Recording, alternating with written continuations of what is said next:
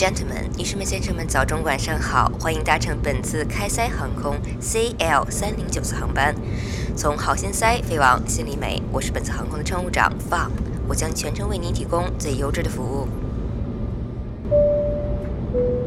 女士们、先生们，我是本次航班安全员盼，请您打开遮光板，收起笔记本电脑，放平桌椅靠背，以最舒适的姿态收听本次节目。如需使用洗手间，请随身携带手机，收听效果更佳。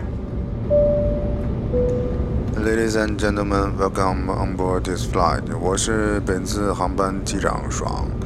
本次航班飞行里程预计一千万公里，飞行时间一光年。我们将带着最美好的祝福与您同行，全程为您保驾护航。预祝本次飞行安全抵达您的目的地，并期待与您每天见面。This is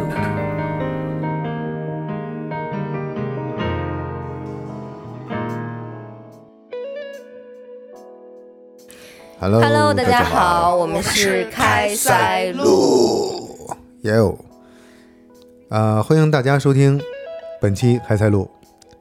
本期开塞露还是没有任何赞助。啊，我是我是有一些我们听众女生，大部分女生不喜欢的爽，我是大家都很喜欢的放，啊，我是盼，我也不知道喜欢不喜欢。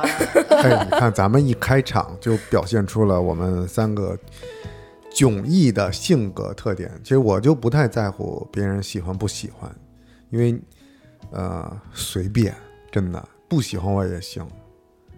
感谢。那你从我们俩潜台词中听到什么了？我其实啊也没觉得，没有，就是你你还好，然后他的那个嗯盼的这个性格明显就是小妹儿们儿，对对对我也不知道别人喜不喜欢我，对对对，搓手手。就很在意，然后白天呢不表现出来，晚上回家钻在被窝里，他到底喜不喜欢我呢？就那种。对我不是，我不是不知道，而是我怕别人不喜欢我。就刚刚那个，就是你活到一定岁数，一定要，呃，确信一件事儿，就是会有很多人不喜欢你，然后你也得坦然接受。就你随便，你不喜欢我，那是你的事儿，跟我有什么关系呢？就我不太 care 别人喜不喜欢我、嗯 s o 咱们聊这些是为什么呢？对，因为我们今天不是要聊，因为一部台剧叫做《有生之年》还是《人生在世》有生之年别再岔开了。啊，其实我觉得差不多嘛。人呃，《有生之年》这一部剧里面呢，他的各个角色，在我看来，整个这个家庭的角色，呃，因为有三个兄弟，有爸爸妈妈，还有儿媳妇，每一个人在这个剧里面的角色都非常的饱满，然后他们表现出了迥异的性格，嗯，以至于刚才我们在编前的时候。一边在看这一部剧的某一集啊、大结局的那集，然后一边在分析这里面的人物，啊、这两位女主播呢就问了一下我一个什么什么五个字母，其实就是一个性格测试啊，我不太了解。四个，啊，四个字母啊，MBIT 对，啊，嗯人格测十六嗯是十嗯，十六个吗？还是十二个？十六型，哦，十六型人格测试，一共有十六种人格是吗？对，就是四啊个字母可以排列组合出来的，那就是四的平方吧，就好吧是所以十六种。哦，哦嗯，所以最后我的测试结果呢是一个四个字：快乐小狗。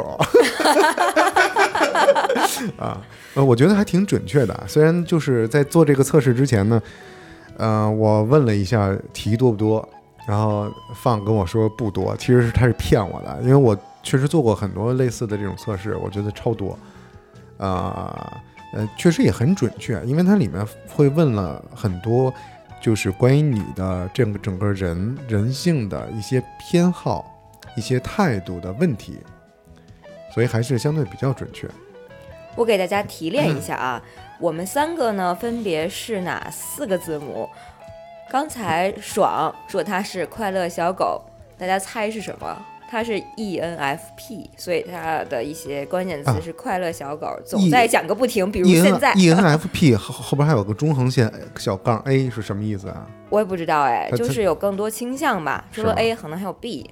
哦，爱笑随和，喜欢一心多用，嗯根本坐不住，热情友善，迅速和陌生人搭上话。对，但也有一些，比如说呃，容易兴奋，嗯，隐藏真实感受，嗯。记忆力差，嗯。三分钟热度，嗯。专注力不强，嗯。熬夜冠军，容易感受到压力不切实际，焦虑一百分。嗯，哦。哦。哎，为什么你这个解释比刚才我那个测试之后给的结果要要清晰呢？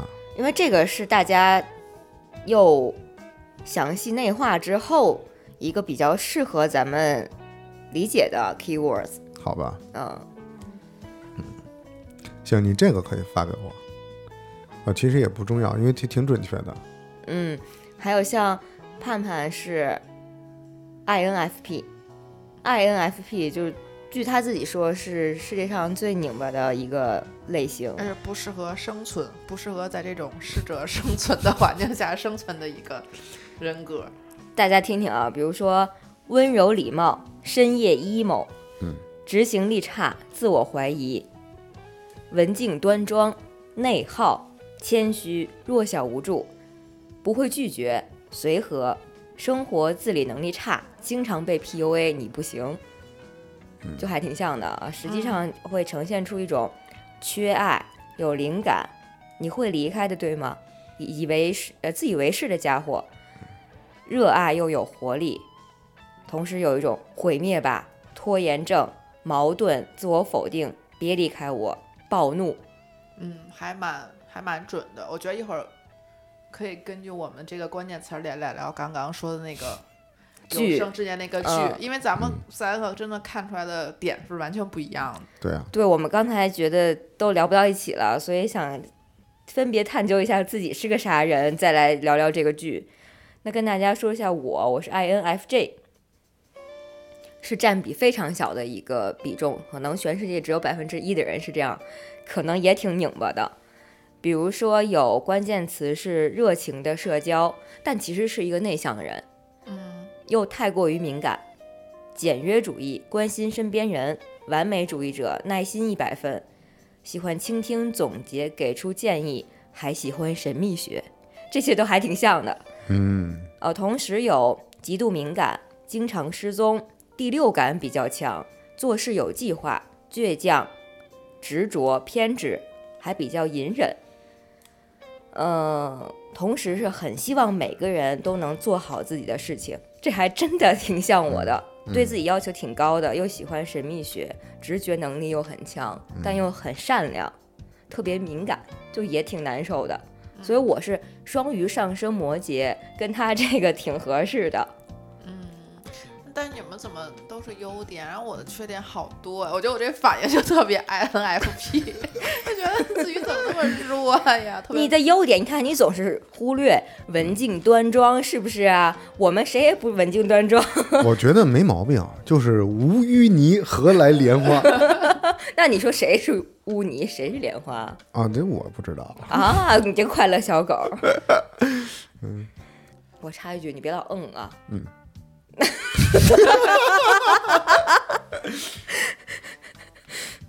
行，嗯，那说说你们看完感受。对，或者你觉得这里边你最能代入的人是谁吧？这样还能跟咱们的性格可以匹配一下。你最能代入，我最能代入的是高家阳，就是植树演的那个角色，呃，郑元畅演的角色。嗯他不是这家的小孩，因为他活得还挺努力的。我觉得他是他们家唯一一个比较向上、比较正能量的人。嗯，就是能看到他小的时候也是叛逆、玩乐队、很艺术的这种人，但他在成长的过程中，其实担负起了家里面绝大多数的责任。他们大他们家的大事小情，包括陪家里人做饭，这些事儿他其实都是主动在参与的。嗯，就好像其实他是他们家的骨头，是这个框架里面的一个支柱。如果没有了他，这个家里面好多问题都会出现，才就是挺挺值得让人心疼的一个角色。他有点像我，我觉得，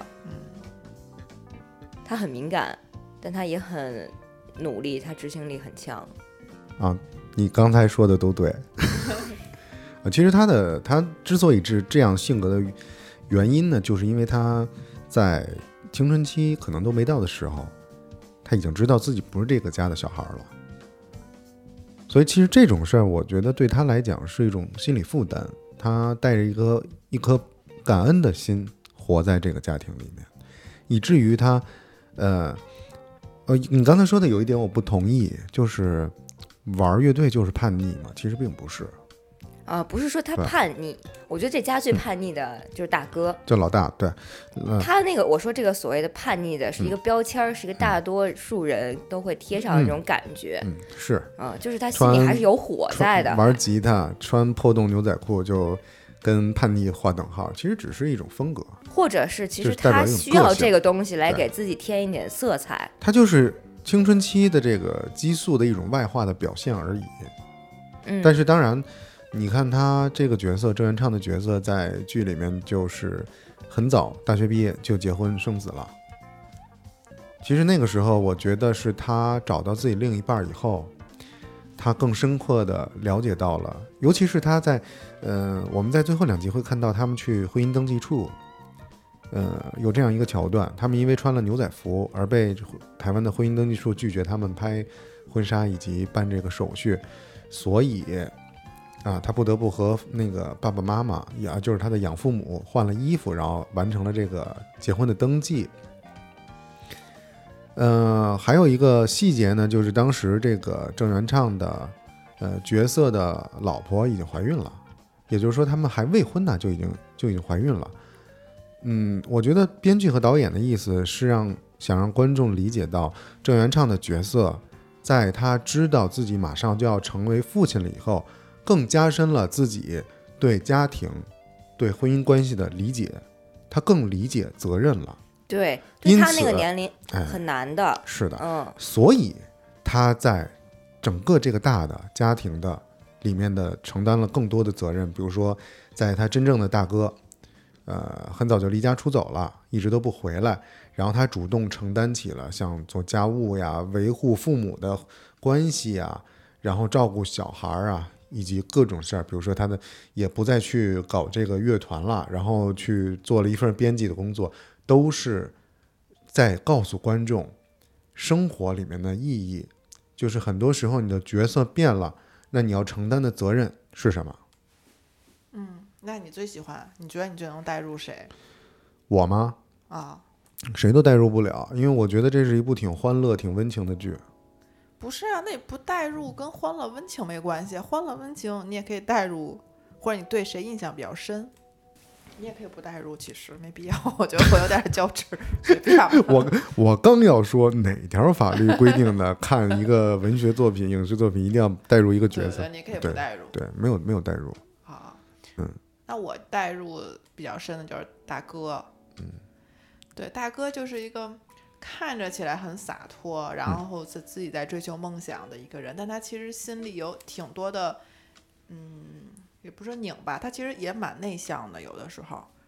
嗯嗯，然后跟别人互动的时候，也是有的时候是那种有那种害羞的那种感觉，就是他没有表现出那么洒脱。在我看来，大哥就是就挺像你的，挺拧巴的，对挺挺想要他所谓那种潇洒浪漫，但是嗯他其实没真的想太多，也没真的做太多对。他就是，而且他可能实际的能力啊，以及他承担不了他的那个梦想嘛，然后他可能也没有那么努力，嗯。那我觉得这就是很多人都这样，或者我们这一类人好像都是这就是这样生活下来的。那你觉哦不觉得大哥其实他有一点不太喜欢高家阳，就是郑元畅演的这个角色，就感觉你怎么那么多事啊而且你怎么那么会管啊？他不喜欢那种特别正向、正面形象的人和四个，他就是对可能对积极阳光过敏吧，他就 会有这种感觉。嗯，不是，我觉得你们俩都没看懂。哦，那里面有那有不对啊，那我要反驳你，怎么我还就每没说呢个人解读都不一样啊？干嘛说我没看？就我们的理解是这样的呀。那你说，你觉得看懂应该是什么角度？就就你们非常嗯、可能也也也挺专注的看，比如说带入什么角色，但其实有很多细节你们没领悟到。呃，在他们演他们青春期，就是中学小时候的时候，呃，特意的加了几个情节，就比如说过生日，过生日的情节，爸妈就只给这个谁郑元畅的角色高家阳嗯啊，会给他过，会把他的生日和这个真正的长子的生日放在一起。然而，真正的长子就是高家月，月，嗯，高家月的生日要比他提前几天，他就不得不等到他这个养，呃，他这个叫怎么说继弟，就弟弟就好了，啊二弟。对他二弟的生日那天，两个人共享一个蛋糕。就是他其实挺渴望被关注到的，是啊，因为他哦他他也是偶然间偷听到这个嘉阳不是亲生的弟弟，于是他就非常的不理解。你想一下，一个男生在青春期的时候，十六、十七、十八岁，最需要被别人关注，最想要受到家里人的认可的时期，他发现父母是在更关注一个外人，一个外姓人，所以他嫉妒的种子在心里一直都埋藏，他也并没有不爱这个弟弟。我我觉得我我插一个啊，他可能是有点嫉妒弟弟，但我觉得不是因为他嫉妒，他是有一部分是受到了父母的瞩目，还有一种就是你有没有人小的时候就特别讨厌好学生、好学生形象，对对什么都积极向上，然后什么都能按照父母和老师的标准，然后那么生生活的那一波人，我觉得他恨的是这个。对他呃，的二弟，因为他二弟可能因为性格原因，以及混在别人家里边儿，他就是对啊，就他他就分外的努力啊，他就分外的哦努力啊，这也不能怪他呀。就他没过来，但是我觉得他是对那种刻板印象的一种讨厌。对，是是是，我觉得是的，我认同。我觉得二弟嗯就是高家阳，他其实一开始他不知道自己不是亲生的，他们全嗯家人这个三个儿子都不知道的时候，嗯他有一些是先天基因，我觉得这孩子一看就不是他们家人。为什么那俩孩子看着都很皮，是吧？很野。嗯，就是有一种混混的感觉，混生活的感觉。对，高家阳先天里面也有透露到，他就一直就是好学生，他学的就很快。一个是他先天的这个基因问题、能力问题，一方面就是后来他青春期之后知道自己可能不是这家的亲生的儿子的时候，反而会有一种啊、那我是不是应该做得更好？是不是应该要感谢爸妈？这个时候他有一部分是靠后天外化过来的努力和稳妥。那这两部分在本就作为这家亲生孩子的高家月看来，就是，嗯，就是你，吼，你这个人就不是我家小孩，你装什么装？或者他就烦的不是这个血缘关系，他反正就是他特别装，因为高佳月他没有做到那些，他就会心里有一种抵触，嗯，是老子不要做了。对他以至于他后来的生活，他也选择去海边，然后做一个自由职业者。他就是可能是从小埋下那个种子，他不想在所谓的主流社会上待，也有可能是他自己他觉得他自己做不到，但也可能是他所向往那种理想生活。嗯，也我觉得并不是他想要的理想生活，他有点不太知道他想要理想生活是什么，，也也对，对吧？他就有点儿对，然后他。他就是一直在逃避。就是我觉得我在这个家里我才是老大，我是亲生的，但是你们的关注没在我身上的时候，那我行了，我选择走。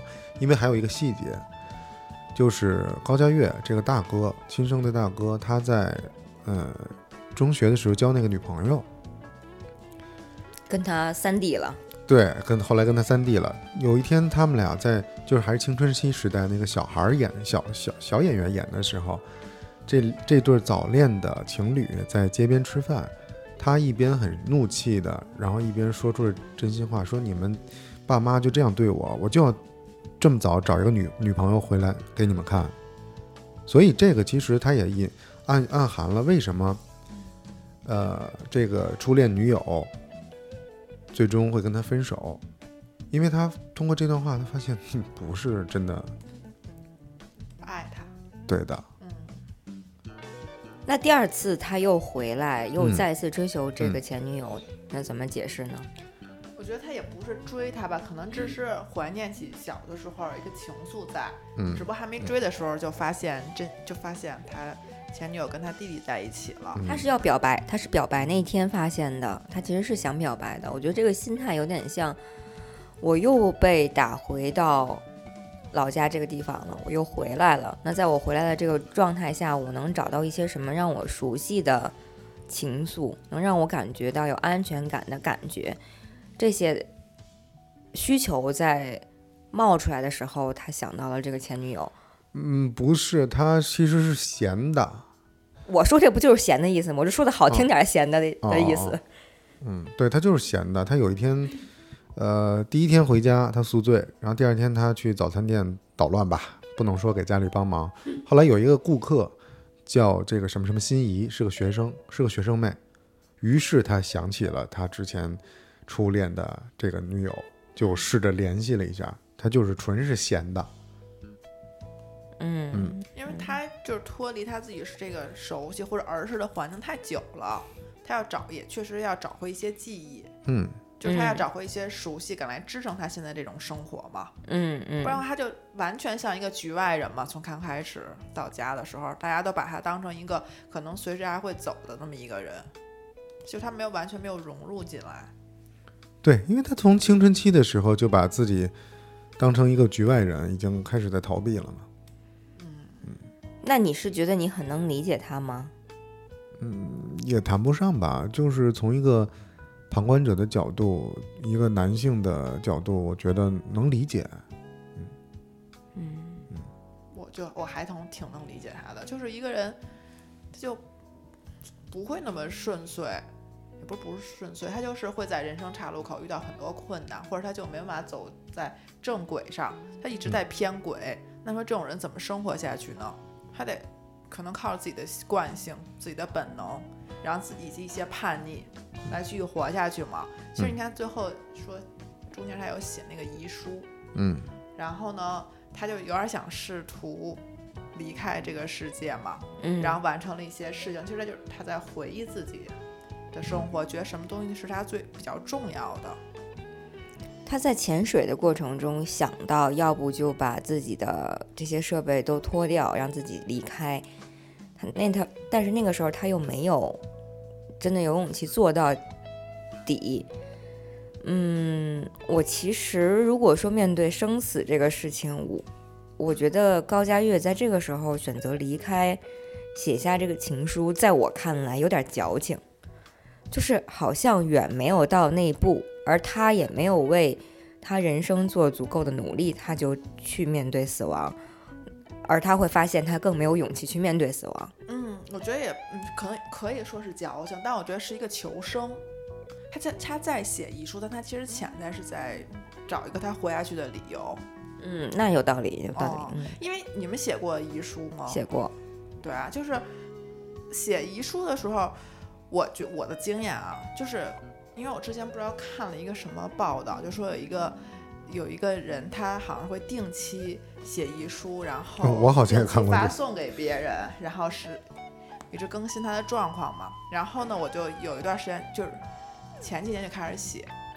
后来我发现，就是你生活比较顺遂的时候，没什么大烦恼的时候，反正我写的时候，我是没什么遗憾的。我觉得随时可以去死了，就死了也没事儿，就是你没有什么牵挂。但你到这几，就是这一两年，你有一些困境，或者一些生活中没有解决的事情的时候，你发现写的时候，我其实会可能会有些事儿没解决，嘱托别人办什么事儿的时候，发现那时候我就发现我死不了。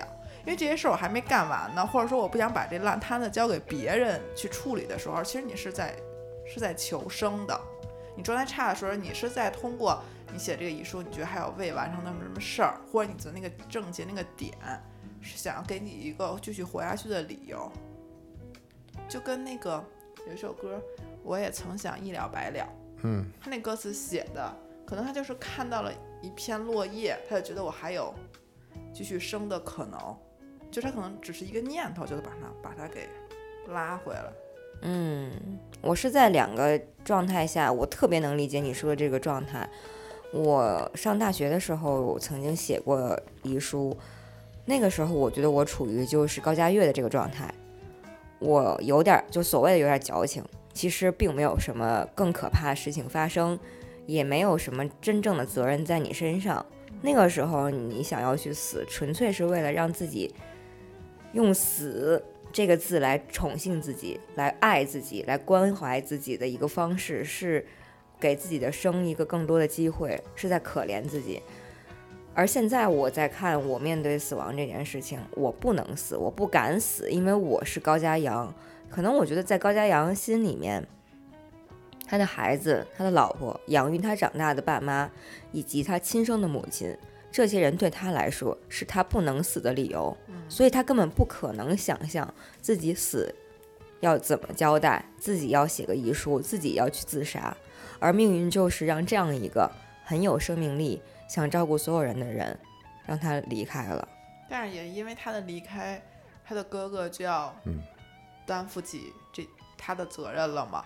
然后呢，就会慢慢打消，甭管那哥哥死的那个是不是矫情，这让哥哥要担负起一切责任。其实就就是因为开始哥哥的责任其实担负的太少了，他对生的欲望嗯才会嗯那么的少。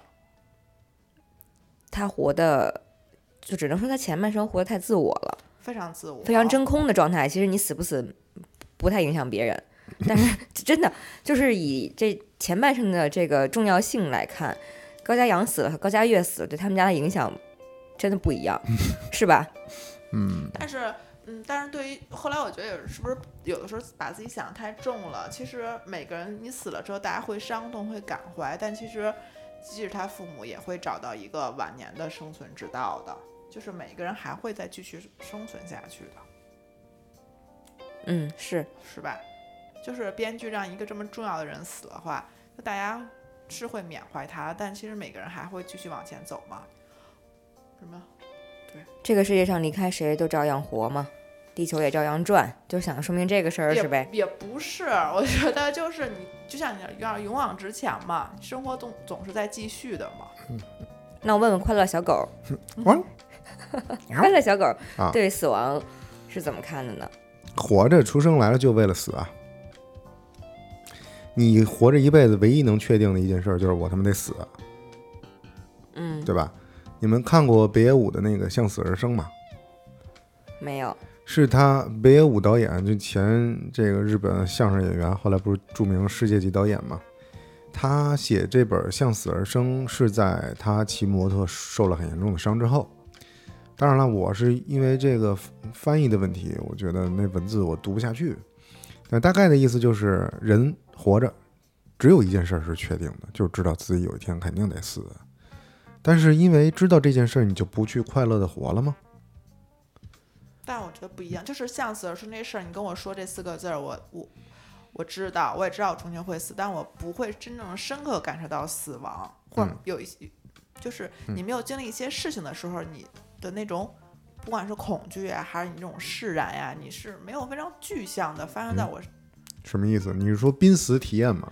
不是啊，不是，就是很多东西你跟我说道理我都懂，但是我没有，就是咱们理解的程度肯定是不一样的。嗯对于“向死而生”这四个字儿，就是，嗯，比如说我问你是什么时候第一次感觉到死亡的，就不光是在你身上那种濒死感，或者说你周围的人，就是意识到死亡这件事儿是什么时候？啊，就是我奶奶死那个死在我怀里啊，展开说说。不用展开了，就是她弥留之际，然后就想见我，等我到了以后，她咽气了，就那你那时候的感受，我我抱着她，然后她可能踏实了，然后就咽气了，感受就是生命很普通啊，就是非常的怎么说呢？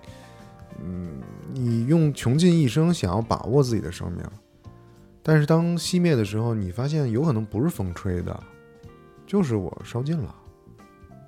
嗯嗯，就是一种无力感，嗯嗯，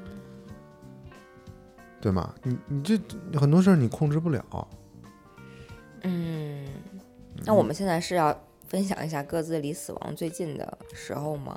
嗯，我觉得你刚才说的“向死而生”这个事儿吧，就有点像一个口号，一个嗯 slogan，就是我理解，啊我没办法那么理解。对它不够真实，所以我们才会回到这个话题，就是我们离死最近的时候是什么？这个这个不怪你们，这个应该怪我，因为他因为我那那他那本书我没完全读完，因为我觉得嗯不是写的不好，是翻译的不好，嗯嗯，但他想传达的意思呢，就是呃勇敢的活着吧，因为你也不能太那个什么去想这本书，因为他毕竟是个导演，他毕竟做任何事儿都可能是商业目的。不是，就是因为向死而生不光是他提出来的，其实现在很多嗯，地方都会提出这个标语，但我就是没有办法真切，可能也知道它的意涵，就是嗯，你要像你要死亡了一样活着，我不懂。然后呢，我没有办法真切真正感受到这个字带给我的力量，或者这种生活态度。是的，我觉得我能听懂这四个字，但是我真切感觉到的死亡是与之相悖的，就是人性和这句话是相悖的。因为虽然咱们都知道生下来会死，但当你真的濒死的那个状态下的时候，人的求生欲是非常强的。当我面对了这些事情之后，我才意识到这句话说的就特别的漂亮。对，嗯所以我刚才想问你感受，你你的感受是无力感。我对于死亡，我的最真切的感受就是恐惧，第一直观。所以我就是有有恐惧，有不舍，然后嗯不确定，自己无法控制，这些东西都很复杂。我觉得跟就是我没有到达向死而生那个境界，到现在。没有人能达到，哦所以这句话在我看来就是个 slogan。呃，我这次之前去香港碰到了个熟人嘛，我们就聊了聊，就是突然发现，其实我们都是没有父亲的人，而他父亲就是在近一年之内突然去世的。因为我们也有共同的朋友，也聊到过很多生死的问题，就说到，比如说有的人他在说到他父亲的时候，就说我父亲是一个活得很开的人，面对死亡很坦然。如果有一天真的面临那一天的时候，他可能就会潇洒的离去。作为我，我也会给他给给他该拔管子拔管子，让他有体面的走。我觉得这些话是在没有经历过这些事情的人他想象出来的。因为当我跟这位在香港碰到的朋友，我们聊到这个面对父亲死亡的事情的时候，我觉得我们达到的一个同感是：当你真的当了那个女儿和那个儿子的时候，你才会真的知道那是一个什么感受。就是我感觉到我们的父亲在离开人世之前，是有一种人的精力各方面都在一点点耗尽的这个状态。但是人的那个本能的求生欲是非常强的，就是他们在活着的时候，他们自己也会说啊，就是如果真有那一天，我就不看了；如果真有一天，我就潇洒的走。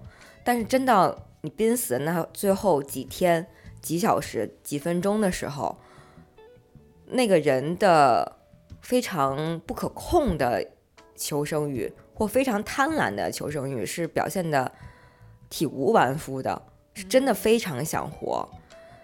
而作为他身边的人，你看着他那么想活，虽然你知道那是一个没有意义的活，不体面的活，但是你会出于同理心，你希望得到这个，希望帮助他，让他有在最后几天几小时的那种愿望的满足。所以就是，所以向死而生这话听着就特别虚空。还有就是说，没有什么事儿，就没啥事儿。自己在那儿纠结，就想着我要不要去死亡一下啊？我要不要写个遗书啊？就也是非常的虚空。说你呢？我们怕没有死不，是不是我我不是我写那遗书是为了万一我要死呢，我得把好多事儿给交代明白了呀。就比如说很多事儿，我怎么想的，家里有什么东西，虽然我没什么 所有所有东西，但这种东西是要做这个准备的吧？我说的是，高佳悦，我觉得哦他其实没面临过死亡，嗯，他们家他身边的任何一个人都没离开过，当然剧中没有讲啊，就是他其实没有真切的感受过这种求生欲在你身边荡漾的时候那种力量的感觉。对，我觉得他可能没有真的这死亡，但是我能理解他那个是这种绝望，就是有些人可能会觉得，就是他为什么烦他二哥？他觉得他很积极。有些人会说，你积极向上，你努力了，你就能成。但我觉得他那种绝望，就是我也不想努力，我也就是我看不到什么好日子了，然后我也不可，就是好日子来了，可能他心就是心里有一个所谓别人给他的好的生活，他也不想去追求，他就是烂在那块儿了。他的心理状态是有点烂在那块儿的状态。嗯嗯，对，就是不是说有些人特别惨，别人说那你缺什么？你缺钱，那我给你多多少钱？你是不是有些人就一下啊？那我的生活问题解决，我一下就能快乐起来。但我觉得高佳悦显然不是那种人，他不是有一个非常明确的什么困境，就他整个人的状态可能是长期的烂在那块儿，不是给他一个什么他就马能把马上把它点燃，他的心有点像死灰的那种感觉。嗯，这就非常值得深刻的思考。那到底什么东西让让人烂了呢？就我是一个特别不能允许我自己烂的。我我面对我要烂，我要烂这仨字儿的时候，我就要崩溃了。我就是短暂的有，大家都知道，我之前这一个多月，我有一段时间有几天嗷嗷的哭，我就觉得，呃，我妈妈也需要我，家里阿姨也要休假，各种事情都需要我，我不可以烂，我真的不可以烂，我要努力，我不可以烂。但是我这身体我真的没法不烂，然后心里就特别。呃，心疼自己，就是我为啥就不能烂？就是我活就特别像高家阳，你知道吧？就就不能烂，性格不一样啊。像我像高佳悦，就是我可以烂。我觉得，我如果我要是你，有可能早就烂，也不是早就烂了。就我现在感觉你没有什么特别大的人生困境，你都可以烂，然后你对人生就灰蒙蒙的。就我特别理能理解他那种特别灰蒙的点，就是你现在给给我是好多人有的时候刚开始觉得，哎，那你想要什么？你想要实现什么愿望？其实是说不出来的，就是你没有一个明确的那个东西在那块儿，是一个就像生它这个活着，它就是一个很细水长流、很流动这种状态。就是如果它是水的话，你这个水已经滴进了污垢，它是渗透在每一片水海洋里边的，它不是能截取你把这块污点拿走，它其他就纯就清澈了的，是一种状态。嗯，我认为是这样啊。高佳悦呢，他的真正的人生目标他其实没有，但是他人生最大的纠结的点就是他和他这个二弟，是吗？是，因为因为他就是，如果不是这个这个原因的话，整个这个剧一共有十二集，几乎在每集都讲一个他们小时候的一件事儿，就是刺激他内心的一件事儿，几乎每一季都有。就是在强调高佳悦这个人压根儿就没长大，在青春期的时期就离家出走了，不想在这个家混了。就是他青春期之后就没有担起社会他完全是的，他完全没长大，以至于他这个店干不下去了，跟他在一起十二年的女友也离开他。我我觉得你们可以回去再再看一下我能理解他女朋。友离开他，对跟他说你永远不会懂。对，就因为他确实是，他没有实际的目标，他就是在混日子呢，以至于他回家之后，他慢慢的在以这个自己中年的这个年龄的认知，慢慢的再去和父母、和他这个亲兄弟和非亲兄弟的接触，当然也包括他的这个非亲的这个侄子，起了很大作用。我那我试图他才慢慢的融入了这个家庭，重新融入了这个家庭我。试图再理解他一下，就是嗯没有目标这件事儿，我可能又又来剖析我自己，就是我觉得我不知道是就是目标这个东西，别人总会说你的目标、你的梦想是什么，我没有目标，这确实是没有目标，就是我没有办法给你呈现出一个非常具体的东西，但我能跟你说一种感觉，我觉得这是不是就是高佳玉他总是在追求那种感觉，但是他又没办法实现，或者说他那种感觉非常虚无、很缥缈。对对对对对对对，他就整个人他就是空虚，他并不是那个那些具体的原因。就是这个就很像咱俩上周进行的一个对话，就是我很想帮你，可我不知道我干点啥，因为你也不知道你的目标是什么。但是我也特别想知道那个，就要不就是高佳悦，要不就是盼，就是你们所说的那个非常非常理想的状态，它是个啥样？嗯，在高家阳们眼里，嗯，就你到底要干嘛？就是就是这种感觉。对，然后嗯其实我觉得像高家乐们或者盼们，其实也可以说，也可以说出一个所谓的目标，但那个目标可能不能说是应付别人，可以告诉你，比如想要帮助我，可以告诉你那个目标是什么，但是在他们心中打心眼里说，那它不是我的终极目标，它不是，你懂吗？它不是那种感觉。但是当然，人家活在世上就是要完成一个一个小的东西，你才能最后走到那一步嘛。就是因为我们，所以我们是 P，哎，没没有没有计划，然后也没有那种设立一个目标与目标感的东西。只不过在现实生活中，你这样没办法生存下去，你一定要要给自己设定一些目标嘛。但是打心眼里边可能会说，哼，那才不是我真正想要的。就是但其实你会有一个自己的声音在徘徊那，就是所谓他徘徊就是徘徊他二弟那个积极正面。你为什么每次都有一个目标？这个目标那是真的假的呀？就嗯，这其实才是真最核心的探讨。就是好多人可能在我们心里就会觉得，你每次都冠冕堂皇说你的那些梦想，那些东西到底是社社会给你的，还是你自己想的？然后你就是人就得有这个目标吗？就可能大家在质疑这个东西。嗯，真的是人生课题。嗯所以我们在聊这期话题的时候，我们此时此刻看看窗外对面那些格子间里面，所有的灯还在亮着。我跟你说，那边楼整宿不关灯的，啊，就是他们有工作到晚上九点、十点、十一点的。对，我经常透过这个玻璃窗晚上观察他们。嗯，我想象他们是不是可以在办公室里面站起来，一抬头就能看到这边沙发上躺着的我。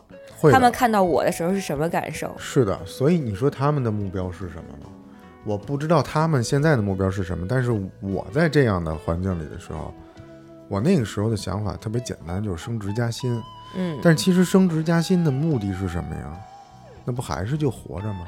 但是至于你能活成什么样，就是你所谓的那个目标，你设定的那个希望那个方向，那就取决于你的价值观。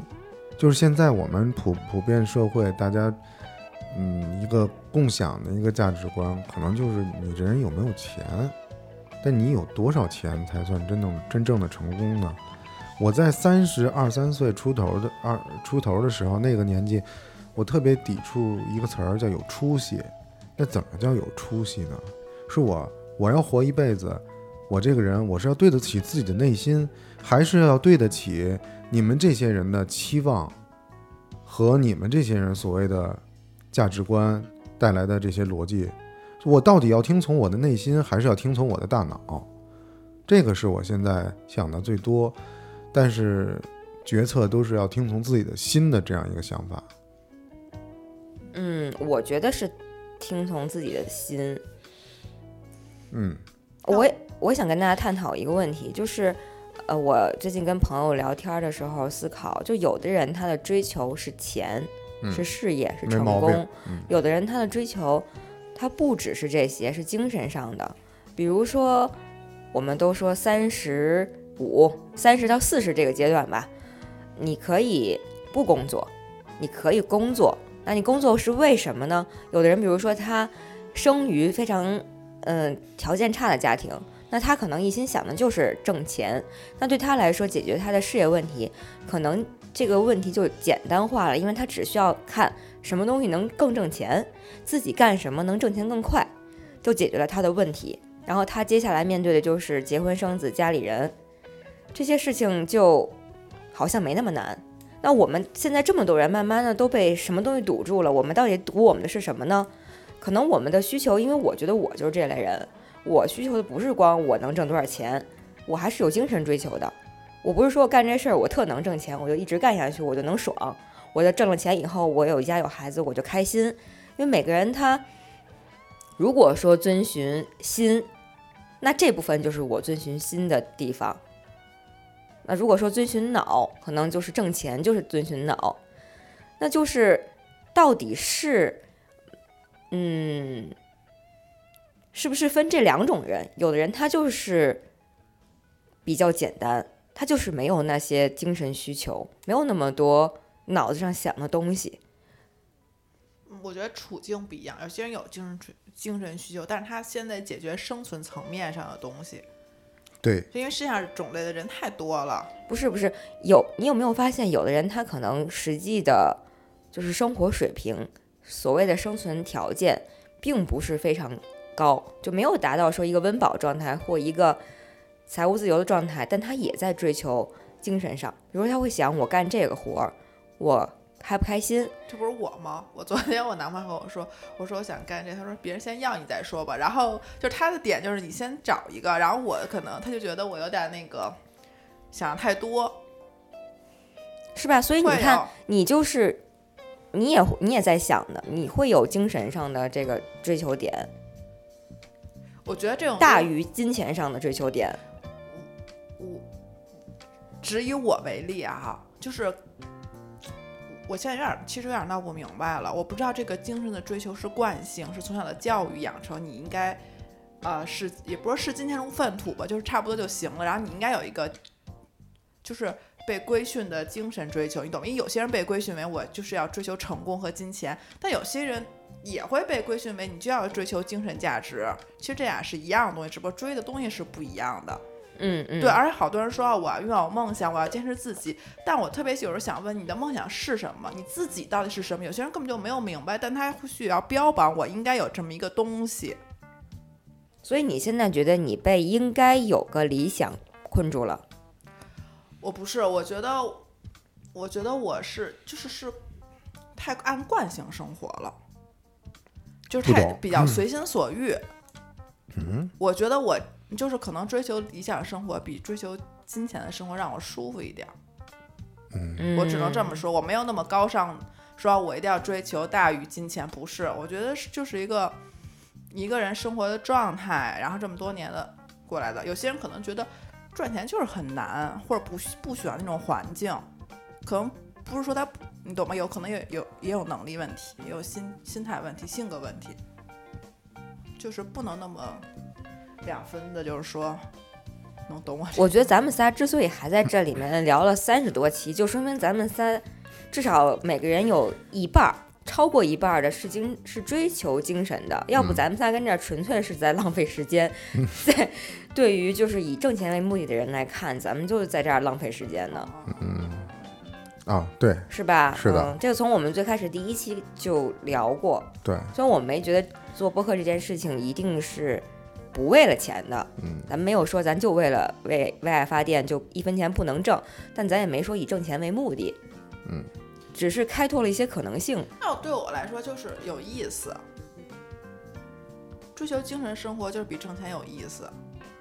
嗯，哎，有的人他就是觉得挣钱就比追求精神生活对啊，有意所以就。没有好不好嘛。是是，就是我就觉得这个东西你可探讨的东西很多，因为很多都是你未知的嘛。你探讨这些人性啊，然后你知识的拓宽你的边界，你认知的边界，这个比挣钱有意思。嗯，但是不能说你现在没钱你就不能追求这些，对啊，是？吧？是，就是你总有有舍有得呗，你不可能既有的时候没有既要又要这么好的事儿。那高佳悦呢？他到底想要什么？他想要亲情，他想要关注，他想要拿回本来属于大哥的东西。不是，那我在设想，如果高家业、高家悦的那个民宿也好，餐馆也好，什么俱乐部也好，没倒的话，那女朋友没有甩了他之后，他不一定会回归家庭啊，他就继续在那块儿浪着了。哦，那不可能。就以他的状态，他肯肯定是一定会干干倒的。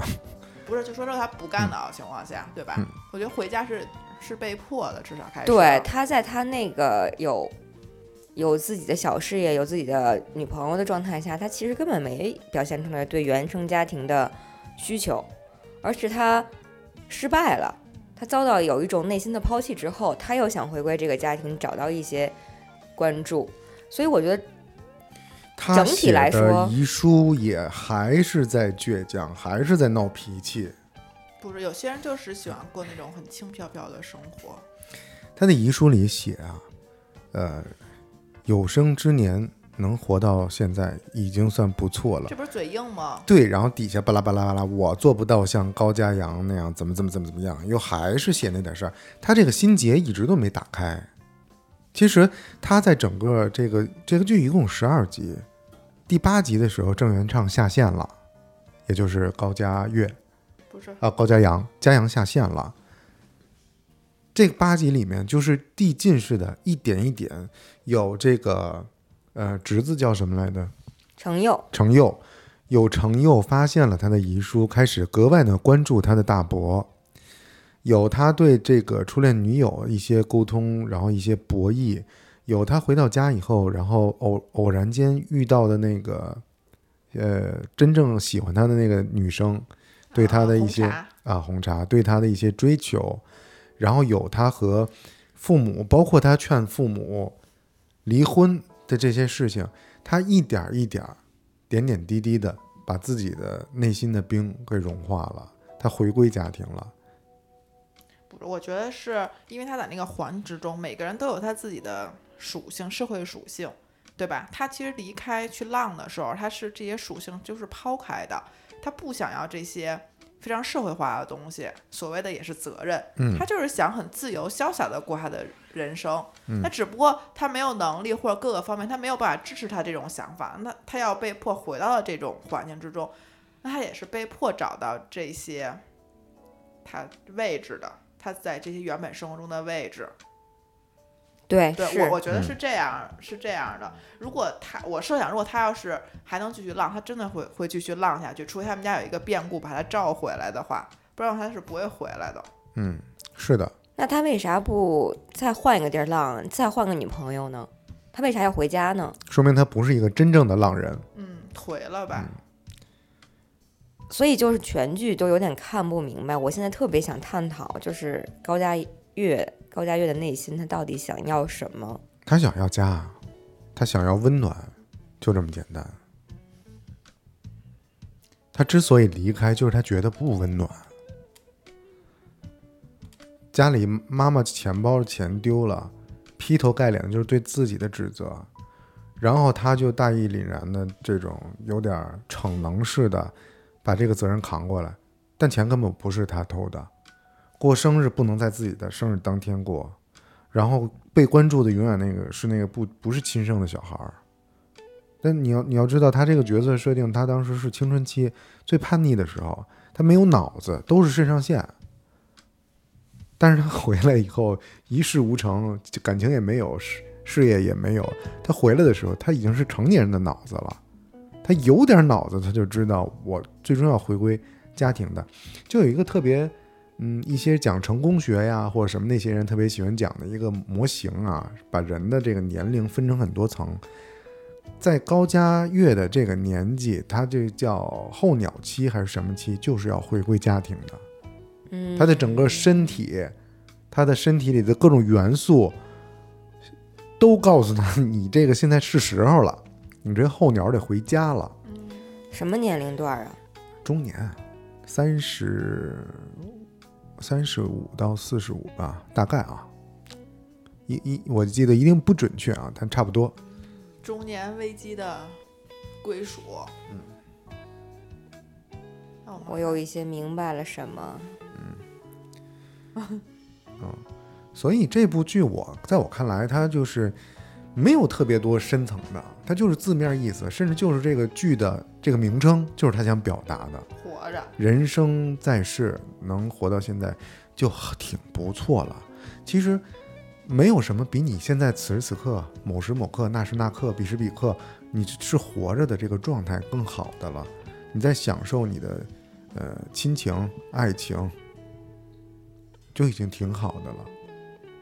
就包括剧里面，呃，嗯，爸爸妈妈 已经都到六七十岁的年纪了，还在吵架，然后还要离婚，还要分别去找到，试图找到自己的人生，找到自己真正的灵魂伴侣的这个情节。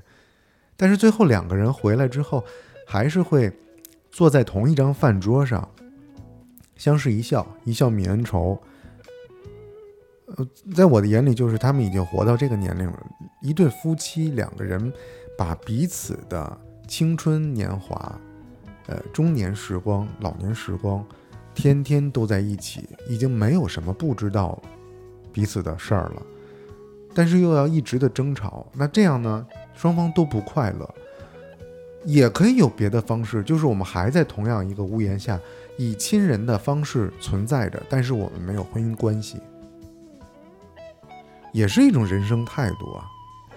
所以我看这个剧，我并没有任何代入，然后他这个剧的整个的表现方式呢又很平缓，即使是高兴和悲伤的事儿，他也没有用那种陆剧经常看到的，一到有人死了就呃呃呃呃一直哭，嗯生活化，而对且还有一些小对，要。要有人结婚了就啊使劲尖叫、鼓掌、跳舞、扔捧花，也没有这种镜头。但整个这种平铺直叙的这种很缓的这种节奏制造的这种氛围，这不就是生活本身吗？我觉得我还没到那个年龄。刚刚你说的那些生活本身，就像放养，我们想究竟问个为什么，可能我们就还没有到那个年纪。我们就是想知道好多事情的原因是什么，可能也许像你说的没有什么原因，对然后就到这块儿了。对，但我那这么说明我还没中年危机，我还要，虽然我没什么目标吧，但我还在探究为什么，就是 对于很多不明白的事情，就是其实这里边有很多的那个情节，我是不是真正懂的？嗯，就比如他那个父母为什么只有离了婚才能和平相处这件事情，因为相互之间感觉没有约束了，没有牵绊了。嗯就是你这么说我啊大概理解，但我没办法感同身受那个点，好多点。卸下角色了，这个戏演完了。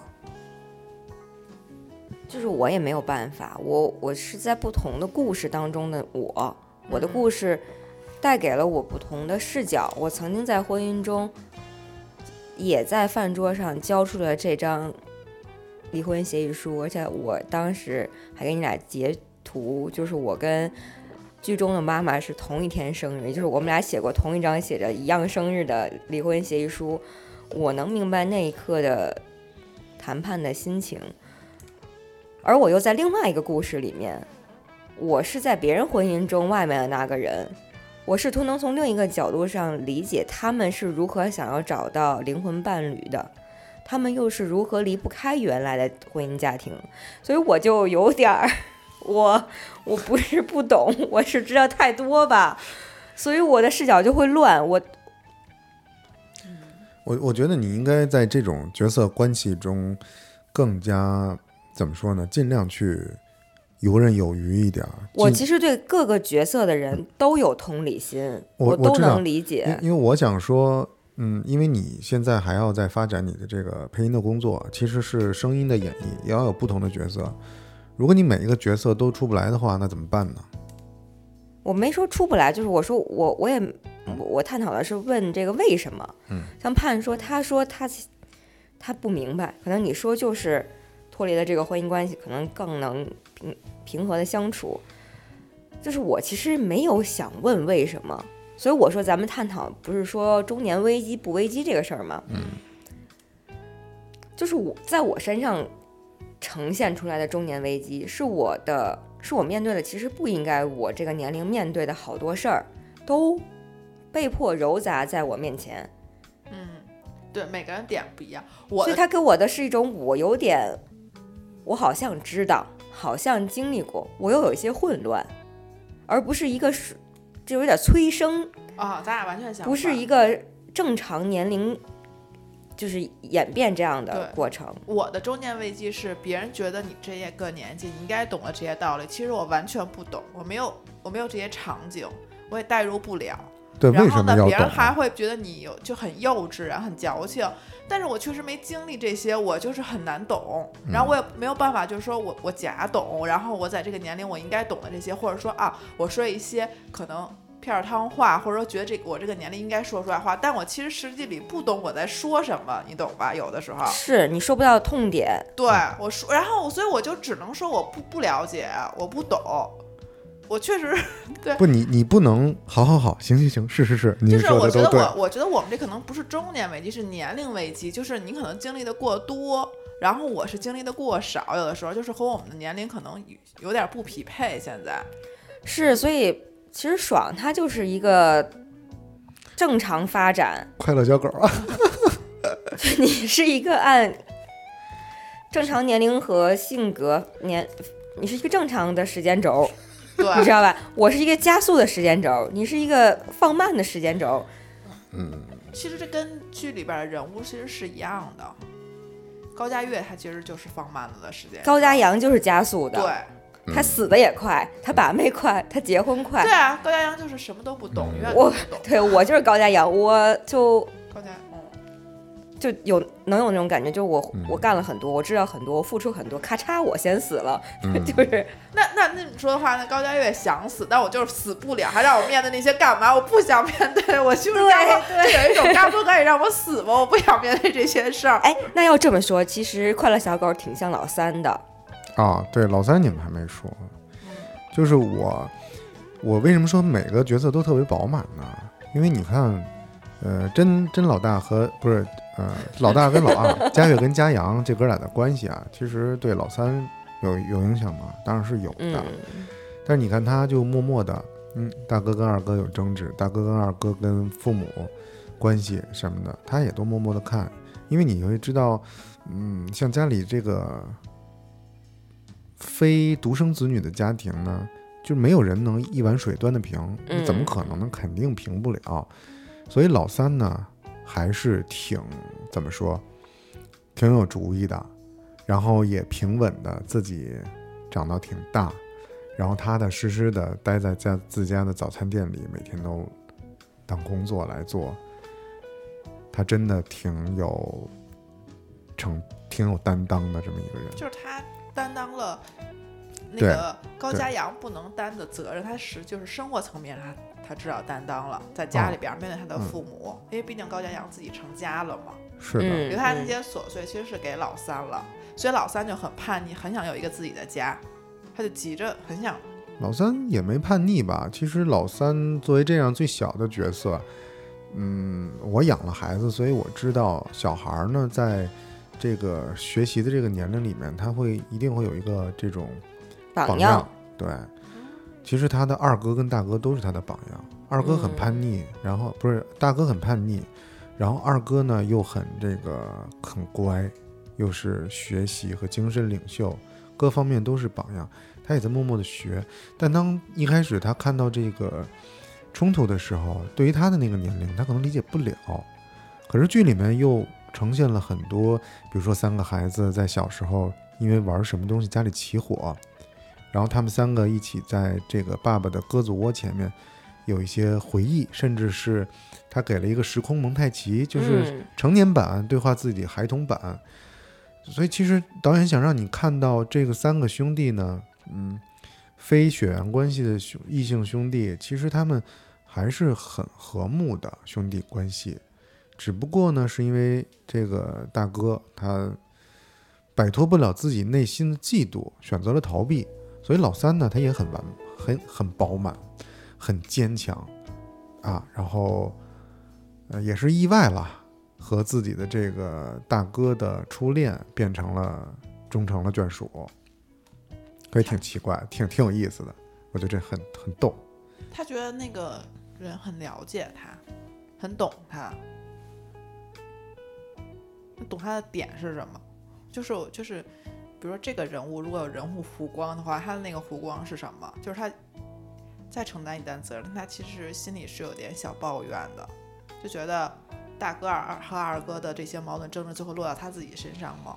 嗯，嗯，哎，我试图好像又从另外一个角度理解了他为什么会跟大哥的女朋友在一起，为什么会说他很懂他。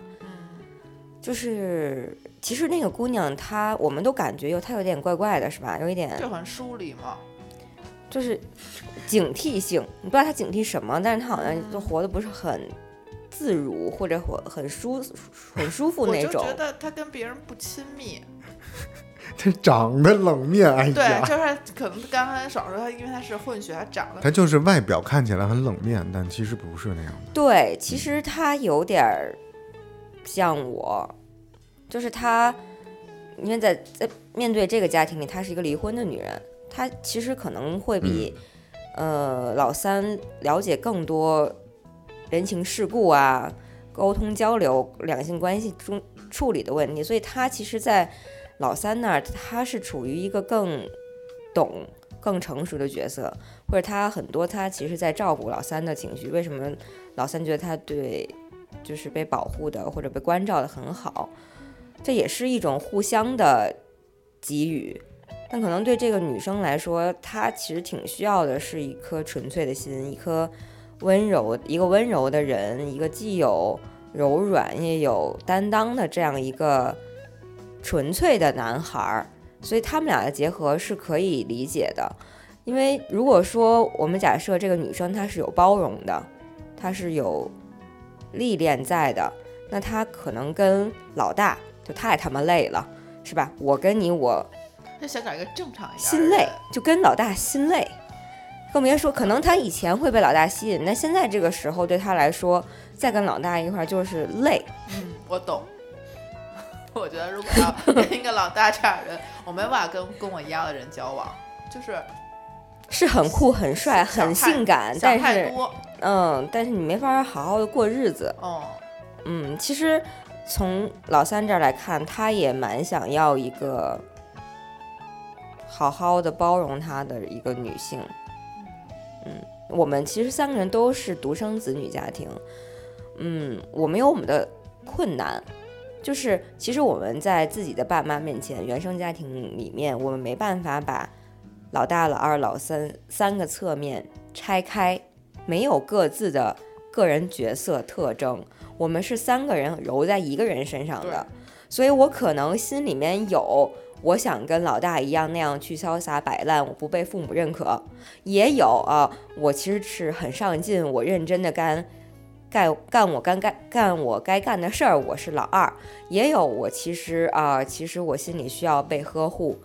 这三个角色糅合在一个人身上的时候，就弄得你又不敢去流浪，又不敢去死就。很拧巴，嗯或者每个时期可能每个时期这个时期老大跳出来多一点儿，然后那个时期老二就跳出来了，就很分裂。对，而且时时刻刻这三个人是各占三分之一，你心里就会嗯拧巴。你就为什么我说我想死不敢死，甚至我都不敢到我没法去想这个事儿了而且。还有一点就是，就是比如你老大时间太久了，比如我的经验，嗯，你没有办法说我当老大了，那好我推给老二，不，我当老大久了，我就推给我身体另外一个老二，然后去担当这个责任，你懂我的那个点吗？就是我可能。前两年当了老大，然后我后两年得拼命的当老二，来弥补我弥补我当老大的时候那些点。辣的细，辣的对，戏、辣的东西，然后这段时间我太累了，不行，那我当会儿老三好了。就是其实是在一个人体内轮流出来的，你没办法把责任推给另外一个人，对，只能推给自己另外一个人格，只能 这么说。然后你的体内有很多个人格来面对你的这种家庭关系或者哦社会关系。所以就是我们有好多需求，比如有的这些恋爱的需求、被关怀需求会投射到自己的亲密关系上，职业需求会投给我们的朋友，跟我们朋友一起探讨自己的职业发展，还有就是一些理想与未来、流浪这些事情，我们就抛给精神。嗯，那这样一看，就是独生子女好像也挺难，嗯，挺塞的。就是独生子女可能享受了集万千宠爱于一身，那也享受之后负的这些责任嘛，就是要承担这些东西嘛。我觉得这个剧最妙的点啊，就是它这个哥仨呢，代表三种人身上都有的特质，嗯，对吧？高佳悦，就是你看他的名字啊，他叫高家月，月是什么？是山峰吧？他永远逾越不了自己内心的那个鸿沟，就那个坎儿，所以他是消极和逃避，每个人都有吧？嗯，然后高家阳呢，他就是阳，他就是太阳，他积极乐观向上。他有责任心，他有担当。呃，老三叫啥？高家凯吧？高家凯。是吗？哦，高家高家凯吗？啊，不不重要了，反正老三代表的就是一种，嗯，怎么说呢？呃，类似于沉默嗯啊。所以这三这这这三个人呢，代表的这个完全不同的个性。然后但但是在最终你会发现，积极、快乐、乐观，他会感化这个逃避和沉默。嗯嗯，会是那些消极负面力量的一个怎么说呢？起点，能扭转他们。嗯，我觉得最最妙的就是他把，确实一如果让一个人演的话，就会很无聊，但是他把它拆散了，嗯，三种迥异的性格在同一个家庭里面设定了这么多情境，所以你才会觉得好看。那我有一个小叛逆，就是有的时候心里那个小恶魔可能会说，那我这样刚开始说，那那个心里比较压抑、黑暗那个点，到底能不能战胜阳光？但当然，这个人可能就会最终会毁灭或摆烂。就是你每次看那种警匪剧的时候，难道不会想说，那个匪到底能不能把那个警给干掉？为什么永远都是警获胜？啊，当然，就是为什么永远都是好人在获胜？就是你心里会有这个小邪恶的想法吗？就是到底能不能彻底摆烂，是吧？嗯，对。就因为我觉得那个反叛点，就是因为从小到大一直在告诉你，你就是要人就是积极阳光的，然后现在这些剧啊或者什么东西，那你没办法演的彻底摆烂的人生。然后呢，但是你如果你用你的人生来实践这个事儿呢，可能就会不知道有没有这种勇气，来实践这种彻底摆烂的人生哎。呦，我也想问一个相反的问题，就到底是人不会摆烂了，还是因为太久不能摆烂了？我就是到底我是真的想积极向上有目标，还是我把你架在这块儿了，我不会来了。对，嗯，所以我一直探探讨我内心，我想休息，想摆烂，我为什么做不到？我为什么想一直让自己很有力量、很强大？那到底是我被社会架在这儿，社会、人生、家庭架在这儿了，还是我这个人性格我就是高家阳？所以就是想探讨的是，到底高家阳他是天生的还是被迫的？嗯嗯，为什么你们俩都看我？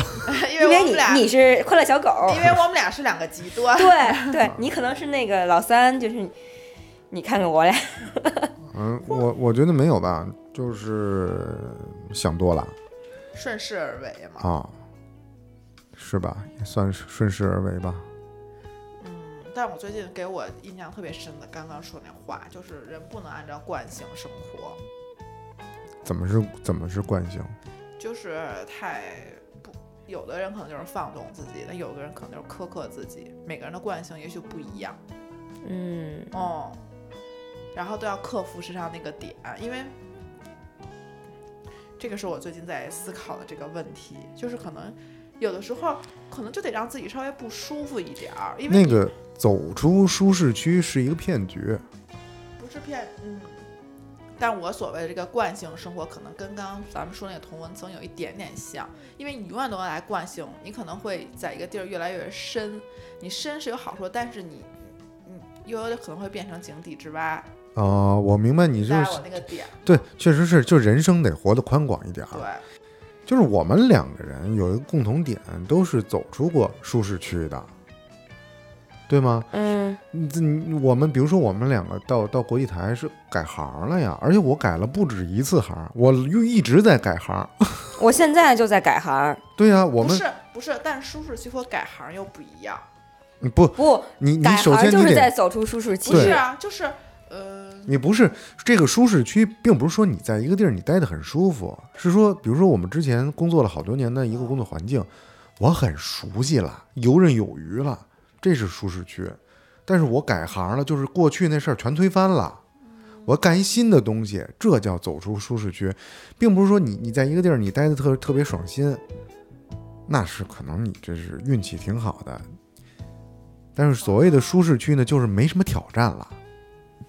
我是一直都有，刚才你说惯性活着吗，那如果说我的惯性是积极向上努力，对我刚刚想说这个点，就是他那个舒适区，有些人他的底色他就永远是积极向上，他可能对于换行来说，他是走出了一个工作的这个舒适区，但他其实思维模式是没有没有变的，嗯，就是一直有这个惯性，但可能积极向上这个惯性，可能能怎么说，利于你不断的往前，可能你不会就是就是积极向上的惯性肯定是比就是懒惰的惯性能获益很多，或很难被别人察觉到，这可能不好。